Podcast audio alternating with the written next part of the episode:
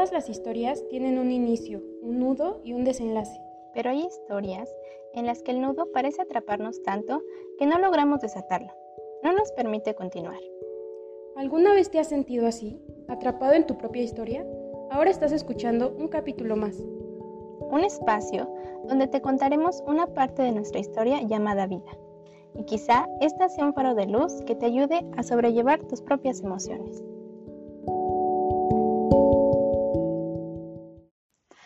Todos, bienvenidos a un episodio más de este podcast, un capítulo más. Yo soy Gaby. Y yo soy Estela.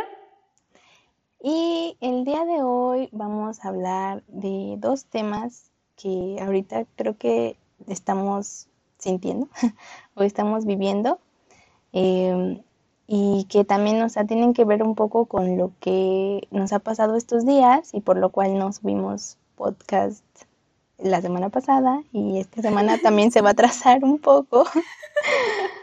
Pero este pues estamos luchando contra esto. y pues estos temas son el autosabotaje y sentirse un impostor.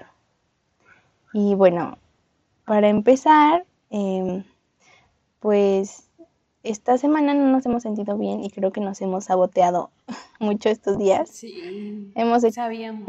hemos hecho cosas para procrastinar nuestras actividades y no nos hemos enfocado en esto que sí nos gusta hacer y no sé, han pasado muchas cosas. ¿Cómo te sientes, Estela, estos días? Es que cuando tenemos mucho trabajo, como que, no sé si a ti te pasa, pero yo cuando tengo trabajo me estreso un buen de que siento que no lo voy a poder hacer y entonces ese estrés hace que no lo haga y me salga todo mal y digo, ¿ves? ¿Ves? ¿Cómo no te iba a salir bien? Y entonces me siento muy mal y ya no quiero hacer nada. Así me he sentido toda la semana. Y yo, yo también, yo me he sentido muy cansada estos días porque pues he empezado una nueva rutina. Entonces tengo que como que salí un poco de mi zona de confort en la que ya estaba esta cuarentena. y entonces, pues ese cambio ha hecho que, que me sienta muy cansada y entonces este, no haga las cosas que debería de estar haciendo. Y sí, me siento muy culpable y triste y entonces así es como un círculo vicioso en el que otra vez caigo y así. Pero bueno, ya, por eso venimos a hablarlo aquí, para que, a ver si así lo podemos superar. Sí, para ver si nos sentimos mejor. Y aparte nos, nos distrae de, todos estos pensamientos negativos que tenemos. Y como dijimos en el primer episodio, eh, o sea, queremos como echarle ganas para que no nos gane y no lo abandonemos a mitad del camino.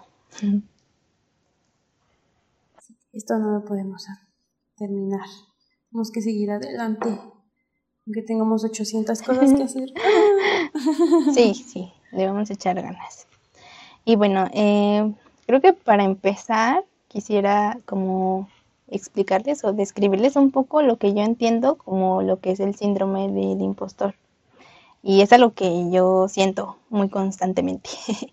Porque, mm, bueno, en la descripción que leí y así, este, decía que una persona que tiene este síndrome o que tiene síntomas de este síndrome es una persona que se siente como que le está mintiendo a los demás y que su éxito no, no es algo que él merezca, sino que es como si lo hiciera alguien más, ¿sabes? O sea, como si alguien más trabajara por ti y lograra esos éxitos y tú solo estuvieras dando la cara y en realidad no eres tú, ¿no? Entonces, algo así me pasa muy seguido y y es por eso que también yo creo que no he querido como, no sé, con este, o sea, hablando de este podcast y este proyecto, no he querido como mostrárselo a mucha gente porque siento como que, ah, me van a escuchar y ese no soy yo quien está detrás de eso, casi, casi y así.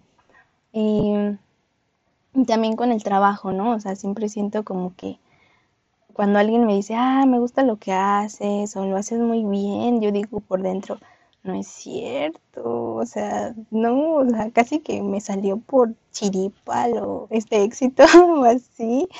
Y, y, no lo voy a lograr la siguiente vez porque no soy yo, o sea, le estoy mintiendo a la gente. y así.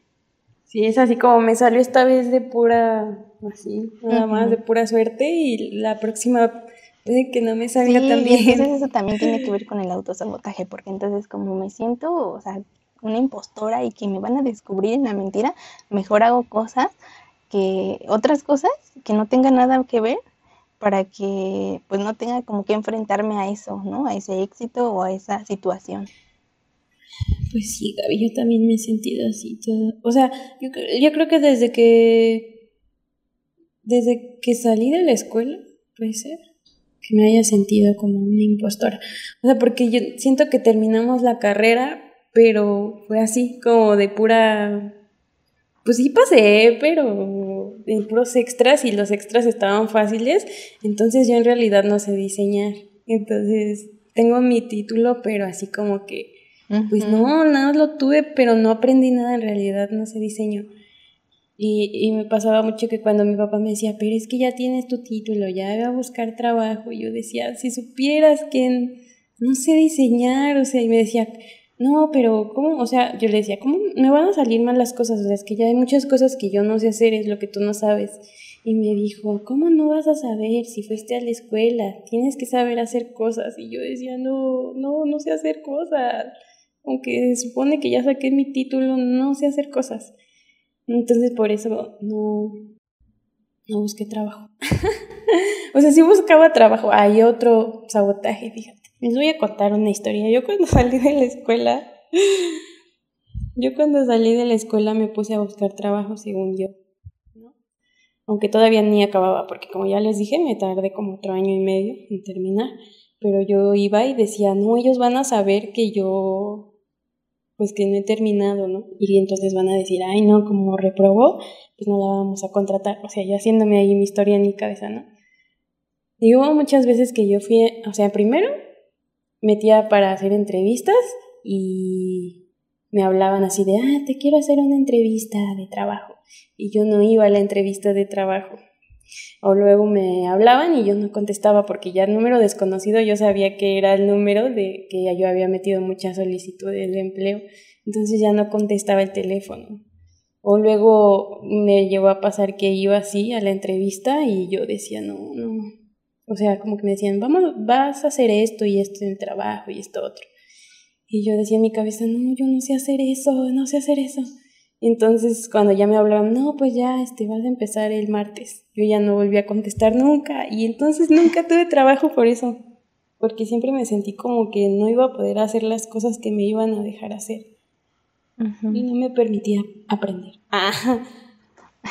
y que en realidad, o sea, por algo te llamaban, porque en tu currículum o lo que veían de tu trabajo, o sea, sí les interesaba lo que hacías.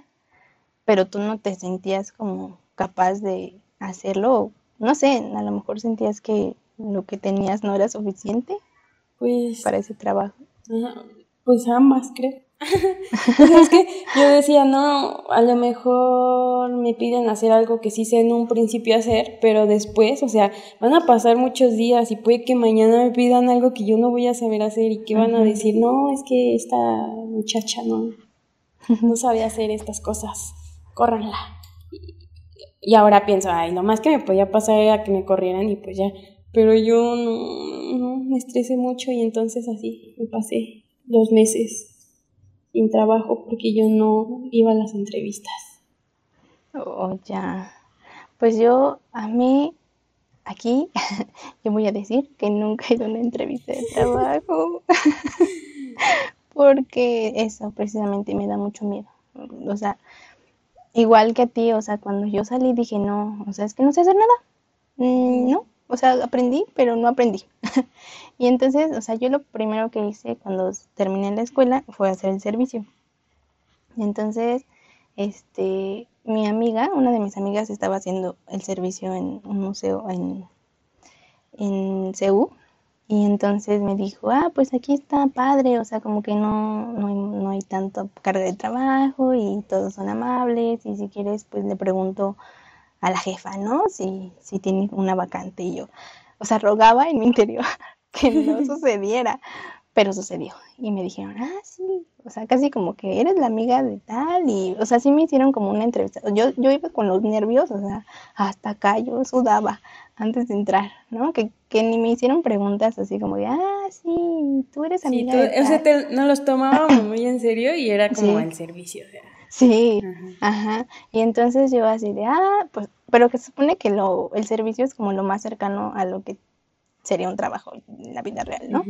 Y entonces yo sí dije, ah, no, sí, voy a llevar aquí mis trabajos y todo, y ni siquiera me preguntaron qué haces ni nada. Y sí me dijeron, ah, puedes empezar el lunes, y yo, ah, bueno, sí. Y ya, me presenté el lunes y pues no sabía yo hacer nada, yo tenía mucho miedo. Antes sí fui, o sea, creo que estaba en una época en la que todavía estaba más o menos estable, y dije, ah, sí, y ya. Pero sí me pidieron al principio, lo primero que me pidieron fue hacer un GIF y yo había estudiado multimedia. En, o sea, se supone que debía saber hacer un GIF, una animación chiquita. Y yo, ah, sí. Y, me dijeron, ¿sabes usar este, em, ¿cómo se llama? Este, ay, el de animación. Ajá, After Effects. Y este, y yo, no. Y ah, bueno, es que nosotros usamos este, ¿no? Y ya me dijeron, bueno, entonces es otra cosa y ya. Y ya, ah, bueno, sí. Y me fue bien, o sea, hasta eso en el servicio me fue muy bien, pero yo sentía que todo lo hacía horrible, o sea, que mis cosas estaban feas y que, o sea, y luego la jefa así de, ay, me encanta tu dibujo, tu ilustración, porque yo hacía, este, cosas para redes sociales, contenido para redes sociales de, de del museo. Y entonces, este, me decían, ay, están bien bonitos y no sé qué, yo así, no, está feo, no, no, no me la creía, o sea, yo yo decía, no, o sea, me están mintiendo en mi cara. O sea, están diciendo, ah, sí me gusta, pero por dentro dicen, ay, no, ya, no sé por qué. sí, no sé por qué la aceptamos, ¿no? Qué bueno que no le estamos pagando, casi, casi. Ay, y entonces, ay, ya sé, muy dramática, lo siento. Y entonces, este, yo terminé muy bien en servicio, me gustó mucho, lo disfruté bastante. De hecho, dije, ay, qué bonito, o sea, porque sí, eran muy amables todos. Ya después se fueron las diseñadoras que estaban y me quedé solita, porque también mi amiga terminó un servicio y se fue. Y ya me quedé solita. Y, o sea, una de las que era la community me decía, no, es que ella decía que quería que me contrataran, ya como de base y que sí me pagaran, ¿no? y yo así por dentro, no, no quiero que me contraten porque ya voy a estar atada a este trabajo pero al mismo tiempo decía sí, porque pues ya conozco la dinámica y así, no está tan pesado, pero pues al final no, no sucedió, ¿no? Porque, no sé, hubo unos problemas ahí administrativos y ya no me quedé. Y yo, o sea, dije, ah, qué bueno, al fin voy a poder descansar del diseño. Y ya de ahí nunca busqué trabajo porque siempre me daba ese miedo de, de ir y, y no saber qué hacer y entonces ya. Mm, o sea, sí, como dices, lo peor es que si te contratan, pues te despidan y ya. Pero yo no concebía eso en mi mente, yo decía, y si sí me les gusta y después ya no puedo renunciar porque en mi interior yo decía, no, ya no voy a poder renunciar, es como voy a estar atada ahí para siempre, casi, casi. Y entonces así. Es como un miedo a la responsabilidad.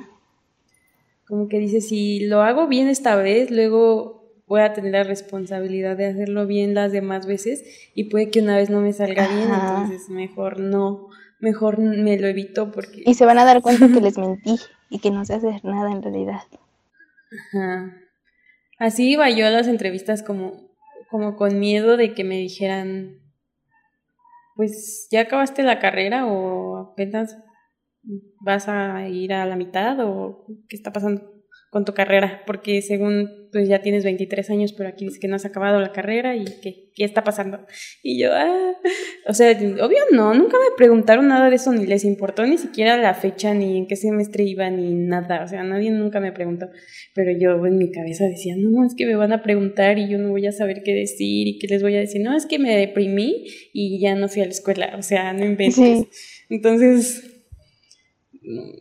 pues yo en el servicio no, o sea, a mí me fue muy mal en el servicio, la verdad. O sea, como que salí de la escuela y dije, el servicio es una oportunidad para aprender ahora sí, porque como no aprendí nada en la escuela, ahora sí voy a aprender algo en el servicio, ¿no? Algo tendré que aprender y como es obligatorio y no, o sea, no me contrataron, pues no me pueden correr del servicio. Entonces es una oportunidad y yo fui, pero no, no amigos. O sea, igual sentí que pasé el servicio así como de pura chiripada porque en realidad no hice nada. Porque cuando entré yo al servicio, estaba muy padre cuando entré al servicio. Había, también entró una de mis amigas antes que yo y me metí ahí. Entonces yo dije, ah, pues ya estoy con mi amiga y ya me metí y el primer día ya me explicó todo, ¿no? Que vamos acá y acá está esto y acá está lo otro y si te dejan hacer esto, pues lo haces así y está. Y las jefas eran muy amables y así. Y yo dije, ah, qué felicidad. Pero luego cuando ya iba como un mes o dos, no me acuerdo, renunció mi jefa del servicio. Y yo, no. Y luego renunció la jefa de la jefa. O sea, las dos personas que eran nuestras jefas renunciaron. Y eran muy buenas personas, así muy amables. Y luego entró una chava que, ay, no, no, no, no. O sea, no sé si ella sabía menos que yo o qué estaba pasando. Pero el chiste es que no nos dejaba hacer nada. Y mi otra amiga pues se salió del servicio porque ya terminó, obviamente antes que yo, y me quedé yo sola y te juro que yo iba y me sentaba ahí cuatro horas y la señora no me decía ni una sola palabra así. Yo no hice nada en el servicio.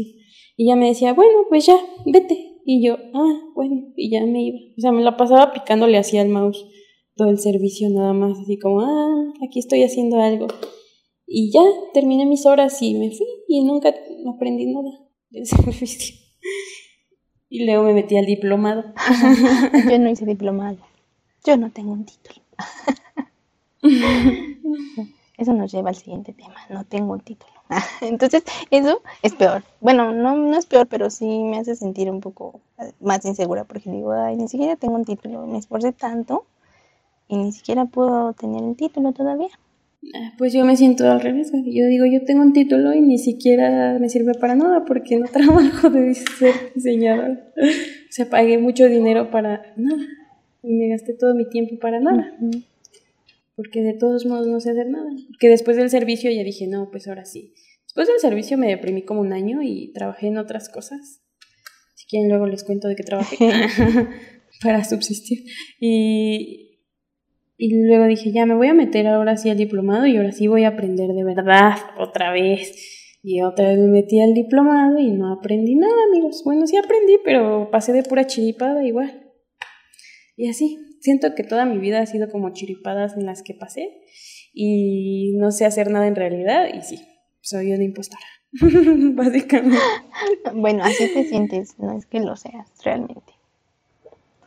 Pues quién sabe. A veces digo, tal vez todos esos conocimientos están escondidos en mi interior, pero pues no quieren salir o no sé qué está pasando o no los he aprovechado o no sé. Es como en el viaje de Chihiro que le dicen, nada de lo que aprendiste se olvida aunque tú no lo recuerdes. Pues puede ser, pero no sé. Es que ahora ya siento que ahora ya pasó mucho tiempo y ya no puedo pedir trabajo porque pues ahora menos me van a dar porque no tengo experiencia y entonces me van a decir, ¿qué estuviste haciendo en los últimos cinco años de tu vida, amiga? Y yo voy a decir, nada, deprimiéndome y haciéndome bien mensa. Sí, ese, es que eso nos lleva como también a cumplir las expectativas de otros y también el decir, o sea, como, como lo que decíamos la vez pasada, como seguir un camino que ya está trazado y decir, ay no, ya tengo esto, esta edad, ya, ya esta edad, ya van a ser más jóvenes mis jefes. O se supone que esta edad debería tener más conocimientos y en realidad no tengo conocimiento.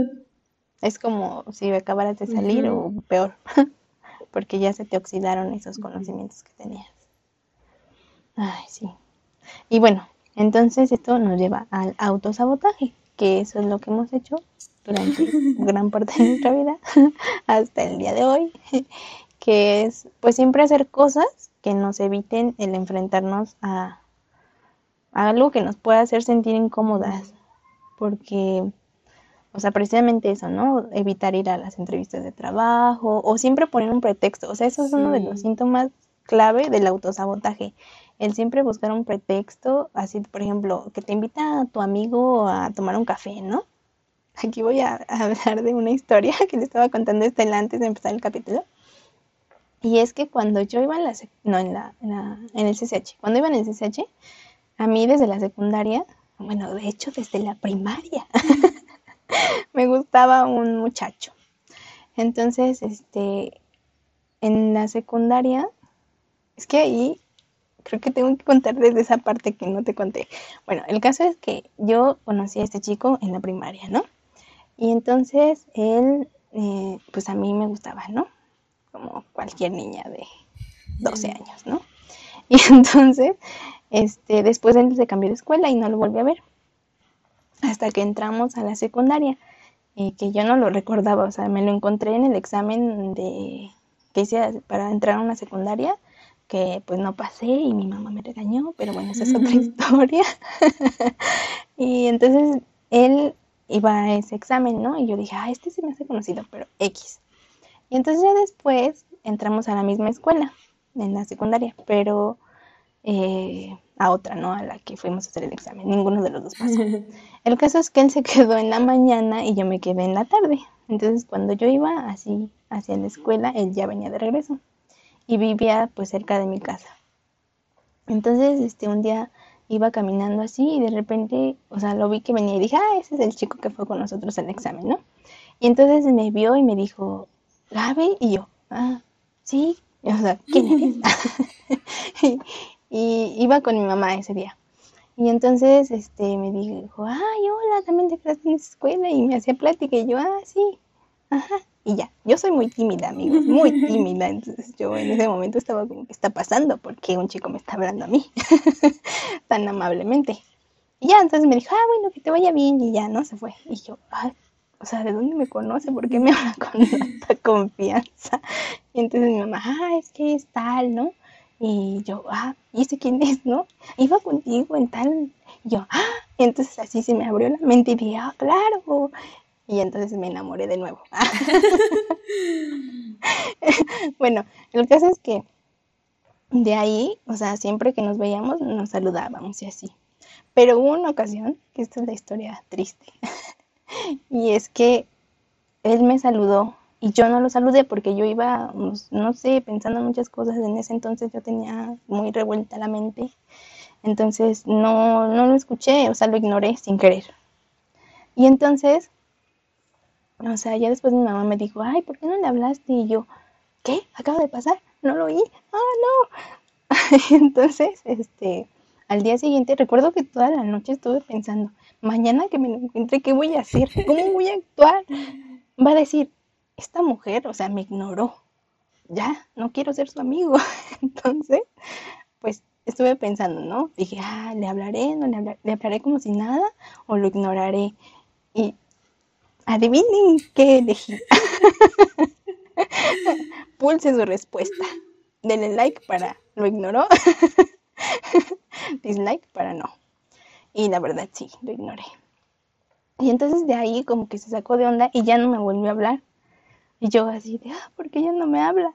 Pues porque yo había provocado que no me hablara, porque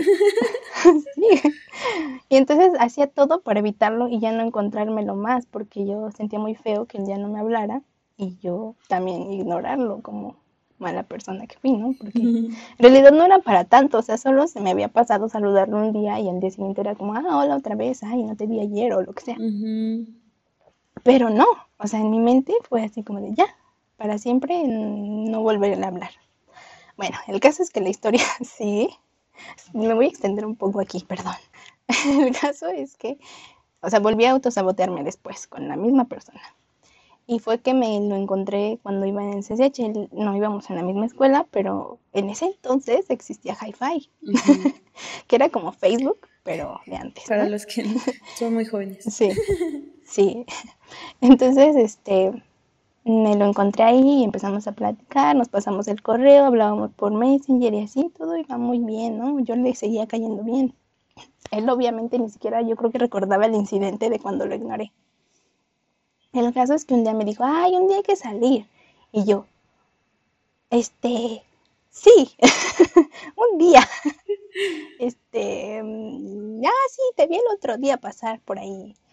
Y él así ah, bueno. Y entonces no me volvió a invitar hacia él, obviamente. Obviamente lo rechacé de nuevo. En mi interior yo quería decir, sí, claro, vamos a salir. Pero mis inseguridades no me lo permitieron. Entonces, pues, volví a sabotearme ahí. Entonces, de eso se trata el autosabotaje, de, de poner pretextos o decir, o, o analizar tanto las cosas que tomes una decisión que arruina a veces oportunidades muy buenas, no solo laborales, sino con personas, con amistades, no sé, cualquier cosa. Pues yo estaba leyendo que, o sea, porque sí me he documentado del tema, porque yo desde que fui al psicólogo, la psicóloga del segundo día me dijo, pues tú tienes autosabotaje, amiga. Entonces yo me puse a investigar así como, no, pues, ¿qué tengo que hacer para dejar de, de ponerme el pie a mí misma. Y de, hay como muchas cosas, ¿no? Muchas tácticas, pero había una que decía que tus pensamientos, como que hay unos pensamientos muy, muy internos, muy adentro de ti, muy grabados, que son lo que en realidad crees. Entonces, siempre vas a estar defendiendo lo que crees muy en tu interior. Y por ejemplo, si tú crees que no sabes hacer algo, este, pues tú por más que digas, no, ahora sí lo voy a hacer, tu subconsciente, tu interior sigue creyendo que no lo vas a poder hacer, entonces va a hacer todo lo posible para que no lo logres. Y así igual si tú, por ejemplo, a mí me pasaba mucho, por ejemplo, cuando empecé a andar con mi novio, ¿no? Que yo decía, pues ya, tengo al novio que siempre quise y el que me gustaba y shalala. Y yo decía, es que no lo merezco porque, ¿por qué andaría conmigo? Yo estoy feíta, soy mala persona, soy grosera, no le habla a nadie. Así, ¿no? Entonces, como que yo misma hacía cosas para que, no sé, para que todo se fuera al carajo. Como para que ya no le gustaras. Ajá. Y me acuerdo que yo siempre le decía, no, de seguro. Así me acuerdo que cuando llevamos dos meses le dije, no, ya, este, me vas a dejar seguro a los cuatro meses. Y así. Y me decía, no, y así a los cuatro, no, de seguro ya vas a dejar a los cinco. Que no, y así. Y yo siempre estaba molesta y molesta y yo, no, es que no. O sea, como que sientes que no mereces algo y entonces tú haces todo lo posible por, por que no suceda. Entonces ya, pues eso me siguió pasando mucho tiempo. Y ya después de muchos años, o sea, él me invitaba a salir así de, ya, mañana salimos. Y yo, sí, mañana salimos. A las tres, sí, a las tres. Y ya cuando eran las dos, yo decía, ay, no, es que no me he bañado, es que no tengo ropa limpia y así. Entonces decía, no, mejor no a las tres, mejor a las cuatro. No, sí, a las cuatro. Y luego decía, no, es que ya es muy tarde. No, es que ya es muy tarde, mejor mañana. Y así todos los días de la vida. Entonces, como que no sé, yo qué diablos, como que decía, es que no soy una buena novia o no sé, no sé, no sé qué diablos pensaba en mi cabeza. Como que es muy inconsciente, ¿no? No sabes ni siquiera por qué crees que no te mereces las cosas a veces o, o por qué te pones el pie, pero simplemente, no sé, es una batalla contigo misma. sí, la verdad sí, es como el, estar en constante lucha contra esos pensamientos negativos que te dicen, no eres, o sea, como yo en esta historia que conté, ¿no? Que decía, no, o sea, yo estaba pensando que estaba pensando él. O sea, yo decía, no, él va a decir que ya soy una payasa, que no le quiere hablar, que lo que sea, ¿no? Y entonces, pues, en lugar de solucionarlo y hablarlo, o sea, hacía lo contrario, ¿no? el evitar como esa confrontación y no sé, sí es, o sea, creo que hasta el día de hoy es algo muy difícil y con lo que tengo que luchar día a día, ¿no? porque a veces es como, sí, como dices, es inconsciente, a veces decimos, ay, no, es que hoy, hoy amanecí que me duele la cabeza, hoy no voy a hacer esto porque, ay, no, no quiero que sentirme mal, ¿no? O así. Y, y pues en realidad no es tanto, o sea, yo creo que muchas cosas que se manifiestan físicamente tienen que ver con algo emocional. Para mí, o sea, yo como yo fui a psicoanálisis, ¿no? Entonces, en el psicoanálisis se habla mucho de el significado de las cosas, ¿no? Y entonces yo ahora analizo mucho de, por ejemplo, si me duele la cabeza, digo, ay, o sea, he estado pensando demasiado acaso, o hay algo que no me deja estar en paz, o así, ¿no? Y y creo que sí me ayudó mucho y hasta el día de hoy me ayuda porque reflexiono, o sea, digo, ay, en este momento estoy teniendo una crisis, ¿no? Digo, o sea, y no lo puedo evitar, no es algo que diga yo, ay, bueno, ya este, no me voy a sabotear, ¿no? O sea, no es algo que, que haga a propósito, porque aparte ya después te sientes muy mal de haberlo hecho, ¿no? Te arrepientes como de esa decisión que tomaste, así como yo, que durante años me culpé y dije, ¿por qué no le dije que sí? y eso ahora... ¿Por qué? Sí. Eh, o, por qué no, no hice una, no tomé una decisión diferente. Pero, o sea, solo con pensar en, o sea, en ese arrepentimiento no se va a solucionar, ¿no? Sino más bien como aprender de eso y decir, yo no lo quiero repetir. ¿no? Y trabajar todos los días con, en esa lucha interna emocional. Pero es muy difícil. Es que pues sí, como te digo, es como, como unos programas que ya te descargaste en tu cerebro y corren automáticamente y entonces hay que ir muy profundo como para cambiarlos por otros pensamientos. Yo cuando iba al psicólogo, cuando empecé a ir al psicólogo, de verdad que yo ya tenía unos pensamientos repetitivos. No sé si has tenido de esos pensamientos repetitivos de, eres tonta, no sirves para nada. ¿Para qué lo intentas si no vas a poder? Y así, ¿no? Y así me la pasaba yo todo el día, así pensaba en algo así como, no, voy a hacer de comer, no te va a salir, nunca te sale nada bien y de seguro te va a quedar salado. Y así, entonces ese estrés, esos nervios como que me hacían que todo me saliera mal y así era yo todos los días. Entonces ya cuando iba, cuando empecé a ir al psicólogo, mm, ya la psicóloga obviamente me dijo así como, pues, ¿por qué te dices eso a ti misma? O sea, me dijo algo que, que me quedó muy grabado, que si tú ves a un niñito así, un bebé, y está aprendiendo a caminar, ¿no? Y está dando tres pasos y se cae. Y luego otros tres pasos y se cae. Tú le dirías, no, ¿para qué lo intentas? Nunca vas a poder caminar, ¿verdad que no le dirías eso? Y yo dije, no, pues no. Y me dijo, ¿y entonces para qué te dices a ti todos los días? No vas a poder, seguro no. Y yo dije, ay, sí es cierto, qué feo. entonces me decía, tienes que cambiar tus pensamientos negativos por uno positivo. Y entonces así como que ya se te van a ir saliendo los negativos de a poco y vas a ir metiendo los positivos. Y yo dije, pero es que no puedo, o sea, ¿cómo me voy a decir a mí misma mentiras? Algo que no creo, ¿no? Así como, no, sí, tú puedes, Estela. Y yo en mi interior es como, no, no, no puedo. Y dije, ay, eso no, pues no va a funcionar. O sea, si sigo creyendo muy en mi interior que no voy a poder, pues esto nunca va a funcionar. Entonces dije, no, pues aunque se escuche muy falso, aunque escuche muy falso lo que me digo a mí misma, pues me lo voy a decir, no importa. Y entonces así empecé a decirme, como me decía, no, es que no vas a poder. Y yo decía, no, pero ¿por qué no vas a poder? Pues ni siquiera lo has intentado. Y así me empecé a decir a mí misma cosas como, como para contrarrestar lo malo y obviamente todavía tengo esos pensamientos, unos, pero ya no me los digo tanto, de verdad que antes era como un ataque conmigo misma de, no, te voy a pegar en la rodilla y luego en la espinilla y así, y yo, ah, toda herida en el piso. pero ahora ya no, como que ya de repente sí me llega un flashazo así ya automático de, no, no, sí, ¿por qué no? Pues ya si no sale, pues ni modo, tú inténtale. Y digo, ah, wow, como que ya me llegan pensamientos positivos de repente, qué emoción. pero es muy difícil todavía. Yo ese tema no, o sea, fue mucho tiempo al psicólogo y de todos modos me sigue pasando. Era uno de mis más grandes problemas. Cuando fui al psicólogo, o sea, como que tenía que encontrar la raíz de por qué te autosaboteas. Y yo la verdad es que no la pude encontrar. O sea, la psicóloga me decía como, ¿no será porque tu hermano, que era muy problemático, tú no querías ser más que él? Y yo decía, puede ser. O sea, como que sí me sentía mal de que pues les digo que, ay, yo siempre con mi hermano, pero es que como que mi hermano es el centro de todos mis pensamientos, no sé. Y entonces este, me decía, no, pues a lo mejor tu hermano como, como lo hacían menos o como creían que hacían las cosas mal, pues tú dijiste, no, no quiero sobresalir porque si mi hermano no sobresale, pues yo tampoco quiero sobresalir.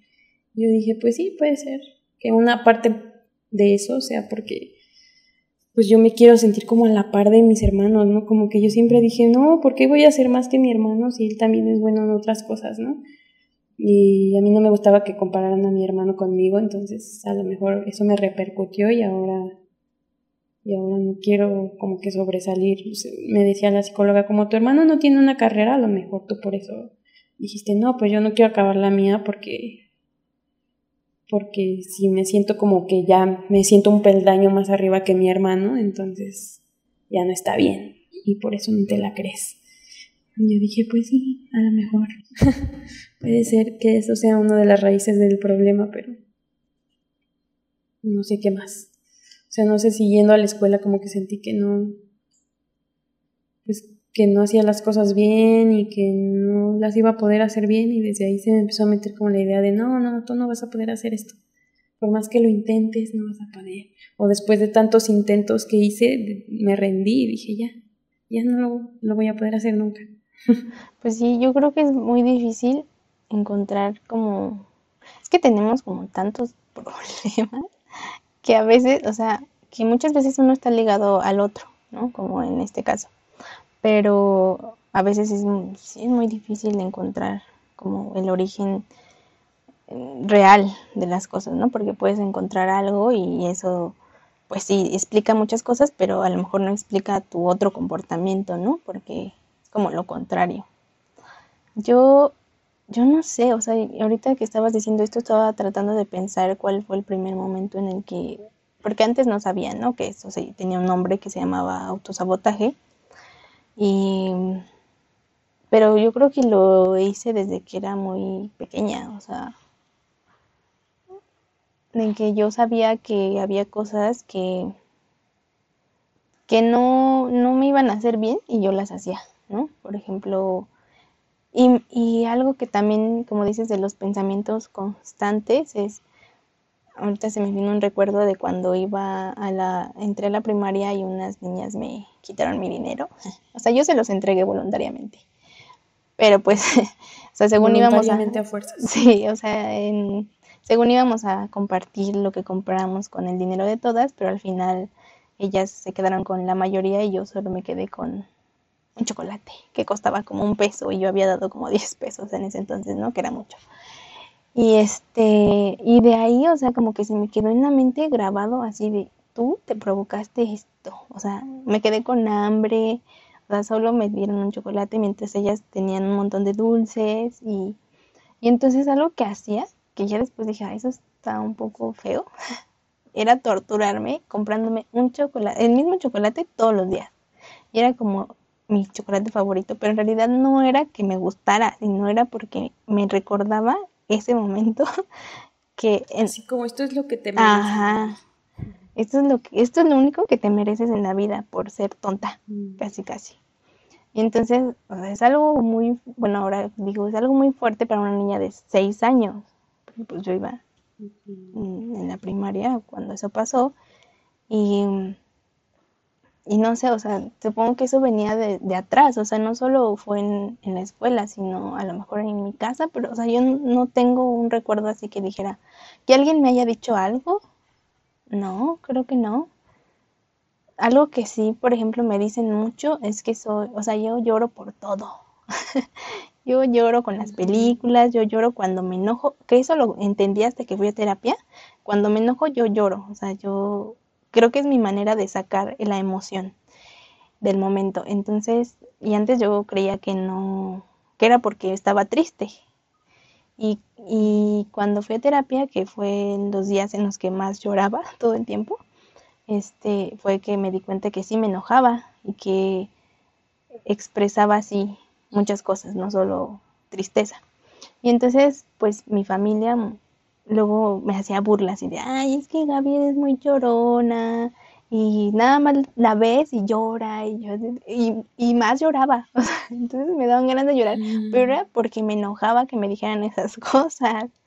Entonces, no sé, creo que muchas veces somos muy crueles con otras personas porque no las entendemos y no tratamos de entenderlas o por lo menos aceptarlas como son y eso lleva a que en nuestra mente se, eh, se incrusten como esos pensamientos que ya no, no nos dejan como avanzar porque no los dejamos ir, porque no son pensamientos nuestros, sino que alguien más nos, nos lo dijo o por nuestra historia familiar o lo que sea, este, se quedaron ahí, incrustados en nuestra mente y es muy difícil sacarlos. Sí, yo creo que es muy cierta esa frase de lo que crees, creas. Porque yo también cuando era niña me acuerdo que siempre en la escuela, o sea, no sé si atribuirlo a la mala suerte, como siempre decimos, pero también cuando era niña así de siempre, ¿no? Me pasaba que había un intercambio, por ejemplo, y te tocaban así niños al azar, ¿no? Y y yo decía, no, pues ya, me tocó fulano, ¿no? Y ves que ponían así como, este, les va a tocar un regalo de, yo qué sé, 50 pesos, ¿no? Y tú, pues yo me acuerdo que yo era de esas niñas que le decía a mi mamá, no, pero pues yo quiero regalar algo chido, ¿no? No algo de 50 pesos, o sea, no importa, ¿no? Que sea algo más, más caro. Mi mamá decía, bueno, pues sí, Y me acuerdo que una vez yo regalé una caja musical, yo toda emocionada, dije, uy, a ver quién me toca, y ya pasabas al frente, ¿no? Y no, pues ya, que pase la, la niña a la que le va a dar Estela, y yo, eh, y ya pasé. Y yo di mi cajita musical y luego pasó la niña que me dio a mí y me dio una paleta payaso, amigos. Y yo dije, ¿por qué? ¿Por qué a todos les dieron regalos chidos y a mí me dieron una paleta payaso? Y desde ahí como que dije, no, o sea, no te mereces nada, nunca te va a pasar nada chido. Y así, siempre como que había algo y yo decía, no, pues de seguro este, me va a tocar lo más feo, ¿no? Y luego como era la última de la lista, yo siempre fui la última de la lista en toda la escuela, en todos los años de mi vida. O sea, como que siempre me tocaban las obras, ¿no? Así como, a ver, van a pasar a escoger su libro por número de lista y ya quedaban los feos, los que nadie quería. Eso es lo que te mereces, Estela, los feos, los que nadie escogió. O escojan los dulces que van a vender y a ti te tocan los invendibles porque, pues porque son los que nadie compra. Ajá. Entonces ya, pues te los vas a tener que comprar a ti misma y así. Entonces como que, no sé, como que fue una serie de eventos que fueron desencadenando en decir, te mereces lo más feo que hay, las obras, lo, lo que sobra, lo que nadie quiso. Este, si es de 30 pesos, a ti te va a tocar una paleta payaso. Así siempre me digo a mí misma, si va a ser de 50 pesos, te va a tocar una paleta payaso. Así como a ti, Gaby, tu chocolate. Así, igual, como que son cosas bien específicas y tontas que te marcan para la eternidad en tus pensamientos de niña. Sigues llevando hasta la eternidad. Ah, sí, eso me recordó otra historia. Tengo muchas historias, porque creo que he fracasado mucho en la vida. Ah, no es cierto, no se crean, muchachos. También he, he, tenido éxitos, pero que yo no los valore es otra cosa. Porque, bueno, esta historia tiene una moraleja es que cuando yo iba en la primaria otra vez, es que creo que en la primaria sufrí, sí. tal vez eso me marcó. La primaria tiene muchos sucesos, como que pasas de ser niña a ser medio adolescente y como que te pueden pasar muchas cosas en ese lapso. Sí, aparte estás, o sea, pasas del kinder de estar con 10 niños en tu salón a estar con 30, y muchos grupos y una escuela muy grande y convivir con no solo niños de tu edad, sino más grandes, entonces es una cosa muy extraña. Pero bueno, el caso es que cuando iba, creo que en segundo, eh, o sea, tenía como siete años, entre siete y ocho, este, hicimos un bailable, el Día de las Madres. Entonces, pues yo iba muy bella, con mi trajecito, con mi vestido, y ese día no llegó mi pareja mm. de baile. Entonces, entonces, este, recuerdo que recientemente se hizo viral un video de una niña que no tenía pareja y creo que su papá pasó a bailar con ella o no sé. El caso es que, pues en ese entonces mi papá trabajaba y no podía pasar a bailar conmigo. Y entonces me dieron la opción así como que, bueno, pues es que no llegó tu pareja y pues es un baile regional, tienes que bailar con pareja. Y entonces, pues la opción es o bailas sola o bailas o no bailas, ¿no? Y yo dije, no, yo ensayé muchísimo para que no salga y mi mamá no me vea, no. Yo voy a salir, aunque sea bailar sola. Y en lugar, ya después reflexionamos y dijimos, ay, las maestras, qué crueles. En lugar de que me pusieran a bailar con otro niño y fuera un niño con dos niñas, no, ya ahí estaba yo, como si bailara con un fantasma.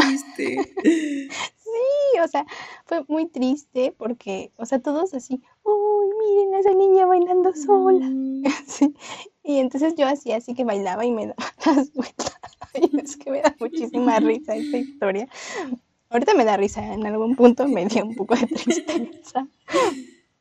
Pero ahorita me, me, da mucha risa porque me imagino ahí girando y dando vueltas y, y ahí haciendo reverencia y como que todo para que pues Sí, bailaba con el hombre invisible.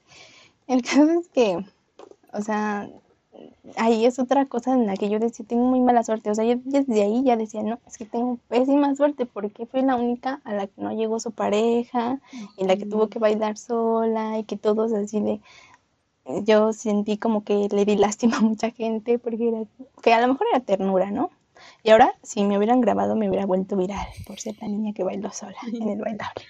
Pero bueno, la moraleja aquí es que en ese momento yo no no evadí como ese, pues sí, esa cosa difícil, que pues bueno, era una niña, no sabía qué, iba a pasar después o que eso que estaba haciendo era como algo que, que iba a provocar en las personas que les diera como ternura o así, sino que yo sentía que necesitaba salir y hacer lo que, por lo que había trabajado tanto. O sea, había ensayado durante semanas para que al final, y me habían comprado mi traje para que al final no, no, lo luciera y no, no demostrara que yo podía hacerlo.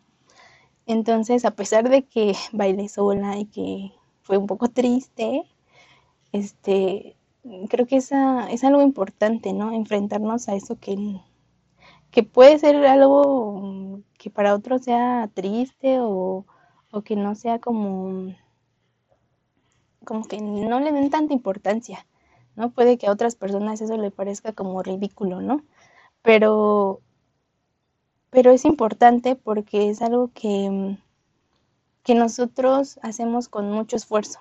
Entonces, como no tener miedo a, a lo que van a decir los demás, ¿no? Porque muchas veces también como el, estos pensamientos no, no, no vienen de nosotros, porque igual y si nosotros solo nos valoráramos y dijéramos, ay, o sea, soy una persona que está aprendiendo, una persona que a lo mejor, como dicen, nunca ha cocinado en su vida y va a seguir una receta y que a lo mejor al principio le va a salir, este, pues quemado o lo que sea, pero vas a aprender de esa experiencia y, y vas a, a la siguiente vez que lo hagas, a lo mejor ya te va a salir mejor o más o menos y a la tercera vez que lo hagas ya, entonces ya, ya aprendiste.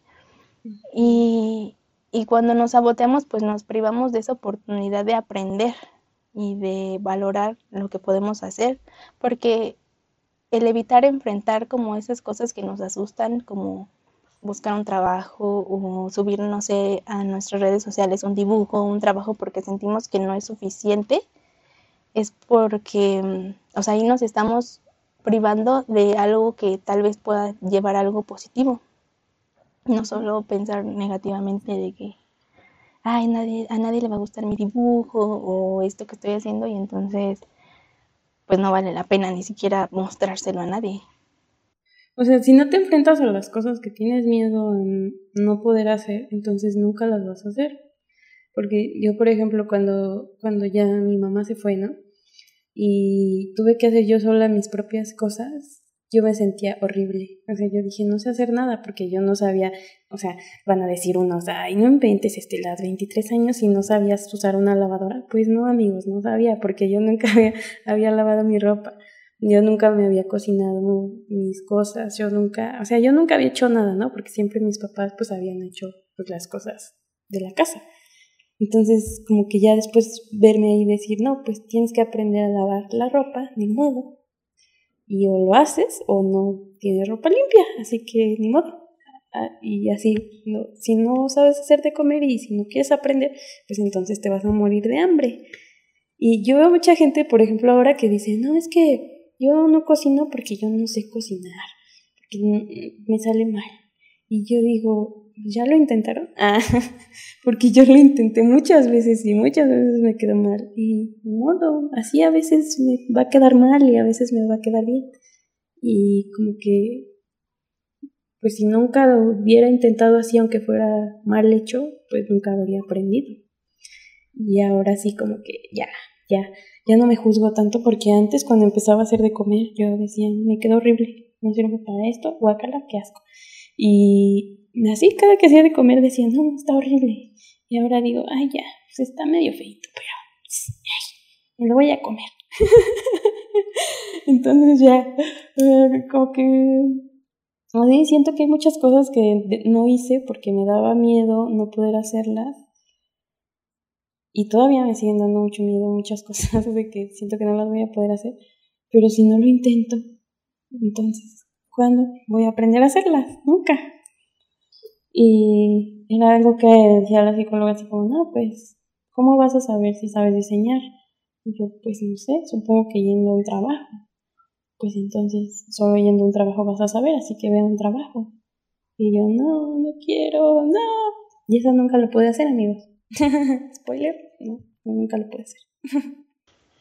y es que decirlo es muy fácil, a veces es como, dices tú, ah, pues voy a buscar un trabajo, pero pues estos pensamientos y este autosabotaje hace que no vayas a buscarlo para evitar ese enfrentamiento y entonces otra vez empiezas y otra vez te sientes mal. Y entonces yo creo que igual y buscar otras opciones también está bien, que es algo como lo que yo hice un poco, que dije, bueno, si no voy a buscar un trabajo de diseño, pues voy a hacer lo que he estado haciendo hasta ahora, ¿no? Que es seguir con mi marquita y aprender cosas nuevas. Y hasta el día de hoy, pues no les voy a decir que me mantiene esto, ¿verdad? Porque no, sería un impostor ahora sí decirles, no, sí muchachos, yo, uff, empecé a ir a bazares y me fue súper bien. No, no. Al contrario, creo que cuando iba a los bazares perdía más dinero del que ganaba, pero ya esa es otra historia también. Pero creo que no me he rendido porque una parte de mí, o sea, esa parte que lucha, o sea, porque hay una parte de mí que, que dice, ya, abandona, lo mejor búscate un trabajo, aunque no sea de diseño, de lo que sea en el McDonald's, como dicen, el chiste, pero ya deja de intentar. Y otra parte de mí dice, no, no, mira, o sea, volteas y ves como el camino recorrido y sí he avanzado, o sea, a lo mejor no es como como lo que hubiera querido o lo que hubiera esperado hace unos años, o sea, porque como decíamos la otra vez que nos de la comparación, o sea, si yo me comparo con una persona que empezó después o al mismo tiempo, a lo mejor ella ya está ahora sí manteniéndose con, lo que está haciendo y, y, yo no. Pero si miro bien detenidamente, digo, bueno, es que sus circunstancias son diferentes, ¿no? En, ella no ha tenido como todas estas dificultades, no solo emocionales, sino también familiares que he tenido yo y pues por eso ha avanzado más a lo mejor. Y, y a veces también, o sea, el autosabotaje está ahí todo el tiempo, ¿no? Así de hoy no tengo ganas de trabajar y entonces no voy a subir nada a redes y entonces después me siento muy triste porque digo, ah, no subí nada y la gente va a empezar a olvidarse de que existo casi casi o de que existe mi trabajo y así. Y entonces, mm, pero pues es algo con lo que ya aprendes a vivir, ¿no? O sea, con lo que dices, bueno, sí, o sea, no puedo evitarlo. Mejor aprendo a vivir con esto y me dejo ser y me dejo estar triste y mal unos días y ya después empiezo a retomarlo otra vez, ¿no? Como, no sé, es que a veces el sabotaje hace que lo que ya llevas construido, como que lo destruyes. O sea, como que tú misma, o sea, me imagino ahorita como estos castillos de naipes que haces que son muy frágiles y que de repente, o sea, viene una brisa de pensamientos negativos y lo derrumba, ¿no? y entonces, pues tienes que volver a empezar, o sea, volver a poner lo que ya habías puesto y seguir avanzando y a lo mejor ya llegas a otro piso y empiezas a construir otro castillito y otra vez y así. Pero pues lo importante aquí creo que es no, no dejarse estar así para siempre porque pues yo sí creo que yo estaba así cuando fue mi crisis más fuerte, que fue cuando empecé a ir al psicólogo durante la universidad del año que dejé de ir, porque sí, yo ya, ya no podía más, ¿no? Y ahora creo que sí tengo días de crisis, o, lo, o sea, yo los llamo días grises, o sea, en los que no veo claramente y en los que necesito como detenerme y, y dejarme estar así, mal, ¿no? Y a lo mejor al día siguiente ya amanezco con un poco más de energía y ya empiezo a hacer lo que debía haber hecho hace unos días, ¿no? Y no sé, creo que eso sí es como lo importante aquí de, de aprender a vivir con eso y, y ya. Aceptar que eres así y ya. Yo cuando iba al psicólogo, la psicóloga siempre como que me... E, en esa época en la que fui al psicólogo yo estaba muy clavada con que ya no tengo trabajo y necesito un trabajo. Y esto que siento no me deja conseguir un trabajo. Entonces la psicóloga como que me decía, no, es que siempre me decía, ¿no será que en realidad no quieres ir a un trabajo? ¿No será que en realidad estás muy cómoda en tu casa sentada y por eso no quieres ir a un trabajo? Y yo decía, pues puede ser que sí, o sea, porque sí puede ser que una parte de mí diga, no, pues estoy muy chida aquí, cómoda, o sea, si no estoy haciendo nada y de todos modos estoy sobreviviendo, pues porque me iría a buscar un trabajo, ¿no? Pero en realidad que yo en esos días yo decía, no, o sea, necesito un trabajo y me gusta un trabajo porque no tener un trabajo me hace sentir muy mal. Y, y, yo decía, no, o sea, eso no es, o sea, puede que sí sea una parte, pero como que yo sentía que mi parte de necesito un trabajo podía más que mi parte de estoy muy cómoda aquí en mi zona de confort. Pero ya después que me puse a platicar con mi novio, me di cuenta de que en realidad, o sea, como por qué me obligaría a mí misma a conseguir algo que no quiero, porque yo he tenido trabajos, he tenido trabajos de diseñadora y de no diseñadora, y en ninguno me he sentido bien, de verdad. O sea, como que el estrés que siento al ir al trabajo no me hace que me salga. Nunca he durado más en un trabajo más de seis meses porque de verdad luego ya es tanta la presión que siento que ya no, no voy a poder. Entonces me dije a mí misma, tal vez un trabajo no es lo que tú necesitas, porque solo te estás obligando a hacer otra vez lo mismo que todas las personas te han dicho que tienes que hacer, que tienes que tener un trabajo y siempre has hecho las cosas para complacer a los demás y que estudia una carrera, bueno, ya voy a estudiar una carrera y que saca tu título, bueno, ya voy a sacar mi título y ahora que tengo un trabajo, no, pues ya tengo un trabajo, no, pero ese no, necesitas uno donde ganes mucho dinero, bueno, ya me voy a conseguir uno donde gane mucho dinero. Y entonces siempre he estado haciendo lo que las demás personas quieren que yo haga, pero no me he puesto a pensar en que eso me hace mucho daño y a lo mejor tener un trabajo no es para mí. Entonces, o sea, como que mi novio me decía, no, a lo mejor tienes un trabajo y ya que lo tengas, te das cuenta de que eso no te va a hacer feliz. Y a lo mejor sí, o sea, todas las cosas que vivimos deseando no nos van a hacer felices al final, o sea, ya lo vas a tener y vas a decir, ah, ok, ya lo tengo y luego qué. Y entonces, como que ya desde ahí dije, ¿por qué voy a hacer lo que los demás quieren que haga y solo hace que me presione? mejor me voy a poner a hacer lo que yo quiero hacer. Y ahí fue cuando empecé a dibujar, ¿no? Yo dije, no, pues si quiero dibujar y no tengo un trabajo, pues no importa. O sea, ahorita como que me puedo dar el lujo de dibujar y no ir a buscar un trabajo, entonces ¿por qué no aprovecharía esta oportunidad de dibujar ahorita que puedo y tal vez cuando ya no pueda me voy a arrepentir, voy a decir, ay, este la hubieras aprovechado más el momento donde no hacías nada más que dibujar y lo hubieras disfrutado del proceso de aprender a dibujar y tú solo te estabas ahí como, no, es que estás dibujando en vez de ir a buscar un trabajo. Hola, soy Estela del futuro. Escuchando esta parte me di cuenta que no aclaré que a lo que me refiero con tener un empleo es tener un empleo como empleada de una empresa. Porque lo que yo quiero hacer ahora y para lo que estoy trabajando es para tener un empleo freelance donde pues yo tengo un poco más de libertad. Entonces, sí, solo para dejar claro eso, porque obvio todos necesitamos tener un empleo y quiero tener un empleo, pero pues ustedes me entienden. Sigamos con el podcast. Adiós. Entonces, pues sí, como dices, igual hay que buscar mejor otra alternativa, porque tampoco presionarte demasiado por hacer algo te hace bien, creo que te hace peor, te hace mal porque la presión te hace más autosabotearte, literal. O sea, como que la culpa que sientes de no estar, estar haciendo lo que se supone que deberías estar haciendo, te hace más daño y te saboteas más y dices, no, eres una tonta y ahí empieza otra vez el círculo vicioso. De no puedes, es que ves que no puedes, no pudiste, entonces por eso estás aquí en tu cama haciendo nada. Y sí, Gaby. Yo, por ejemplo, la psicóloga me dijo, no, no, no dibujes ya esas cosas que dibujas, mejor dibuja otra cosa. Me acuerdo que yo hice una encuesta, ¿no te acuerdas? En el Instagram, así no, pues la psicóloga me dijo que ya no dibujara estas cosas, que mejor dibujara cosas felices. Y yo dije, ¿por qué? Ella no sabe ni siquiera por qué yo dibujo estas cosas. Entonces, ¿Por qué voy a hacer otra vez lo que la psicóloga quiere que yo haga? si yo no quiero dejar de dibujar esto, ¿por qué lo voy a hacer? Porque eso solo me iba a hacer más infeliz de lo que era. Entonces, también hay que aprender a separar las cosas. Que a lo mejor tu, tu inconsciente sí te está diciendo como una llamada de atención, ¿no? Como, oye, esto no es lo que tú crees en realidad, o sea, no es lo que tú te gusta hacer.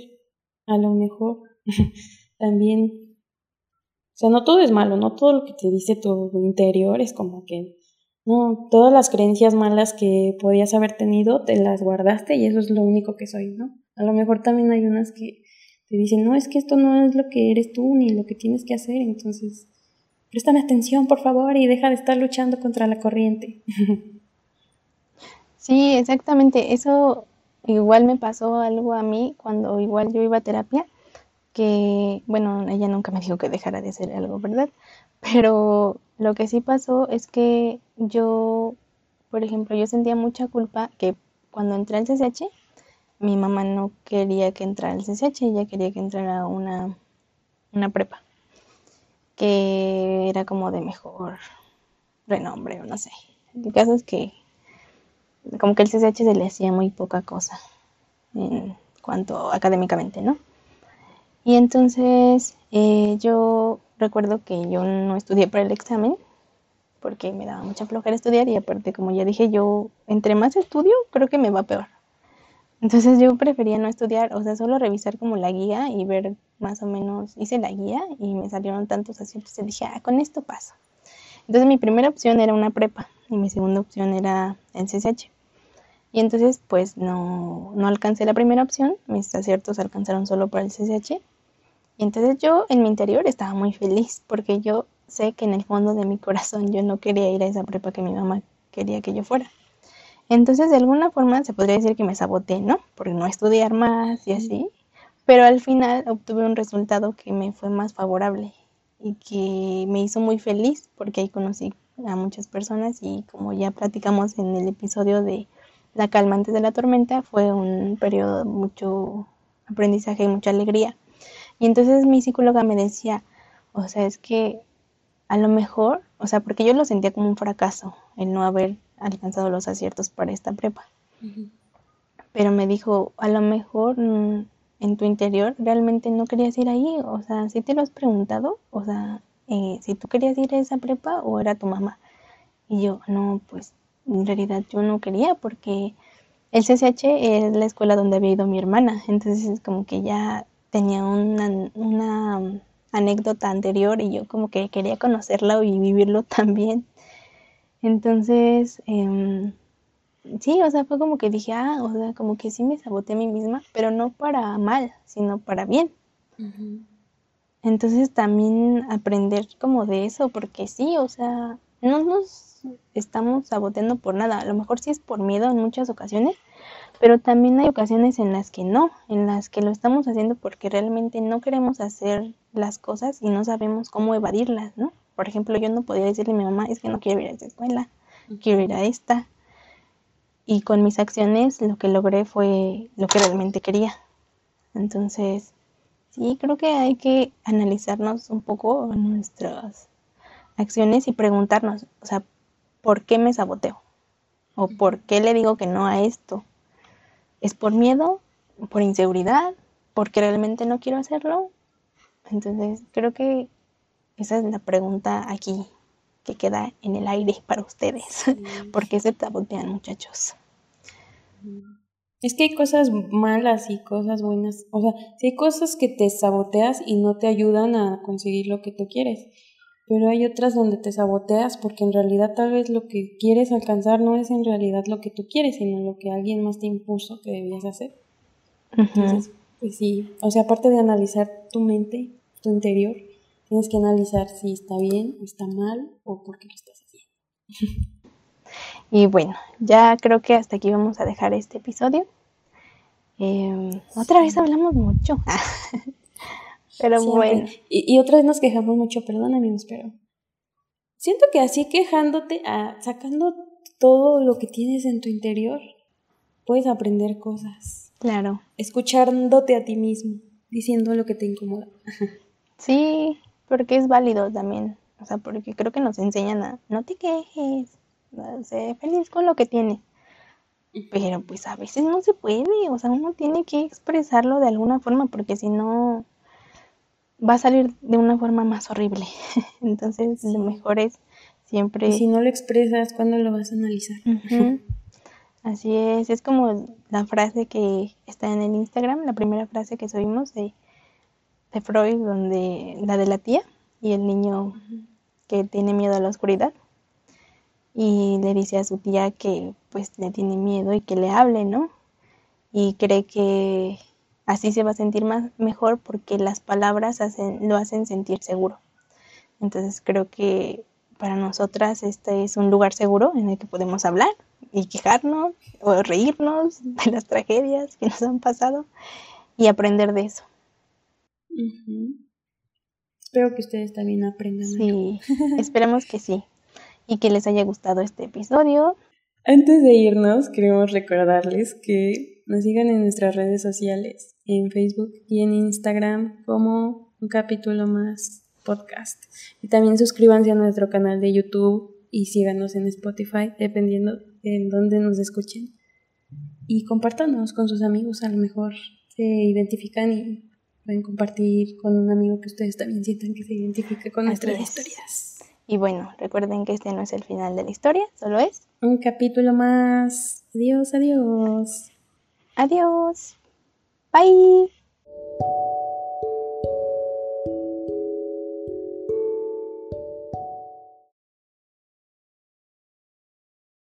Ahora en los bloopers vamos a tener que poner las redes sociales. Ay, otra vez se me olvidó. Siempre se me olvida. Es que tú dilas. Ya hasta que estaba, ya hasta que estabas diciendo, ah, ese es el final de la historia, dije, no, no. A ver, otra vez, otra vez, otra vez. Ay, qué pena, siempre se me olvida. o sea, no quiero que nos diga nadie, ¿o qué? ¿Ves? Me estoy autosaboteando en este momento. ok, otra vez voy a empezar desde un capítulo más. ¿En qué nos quedamos? Y bueno, entonces este no es el final de la historia. No, otra vez, ¿verdad? Primero las redes sociales. Dios mío. Están bien buenos estos bloopers. Ay, qué vergüenza. Ojalá, qué bueno que no ven mi cara. Este, otra vez. a ver. Bueno, tú di, es que tú a ti te toca lo de las redes sociales.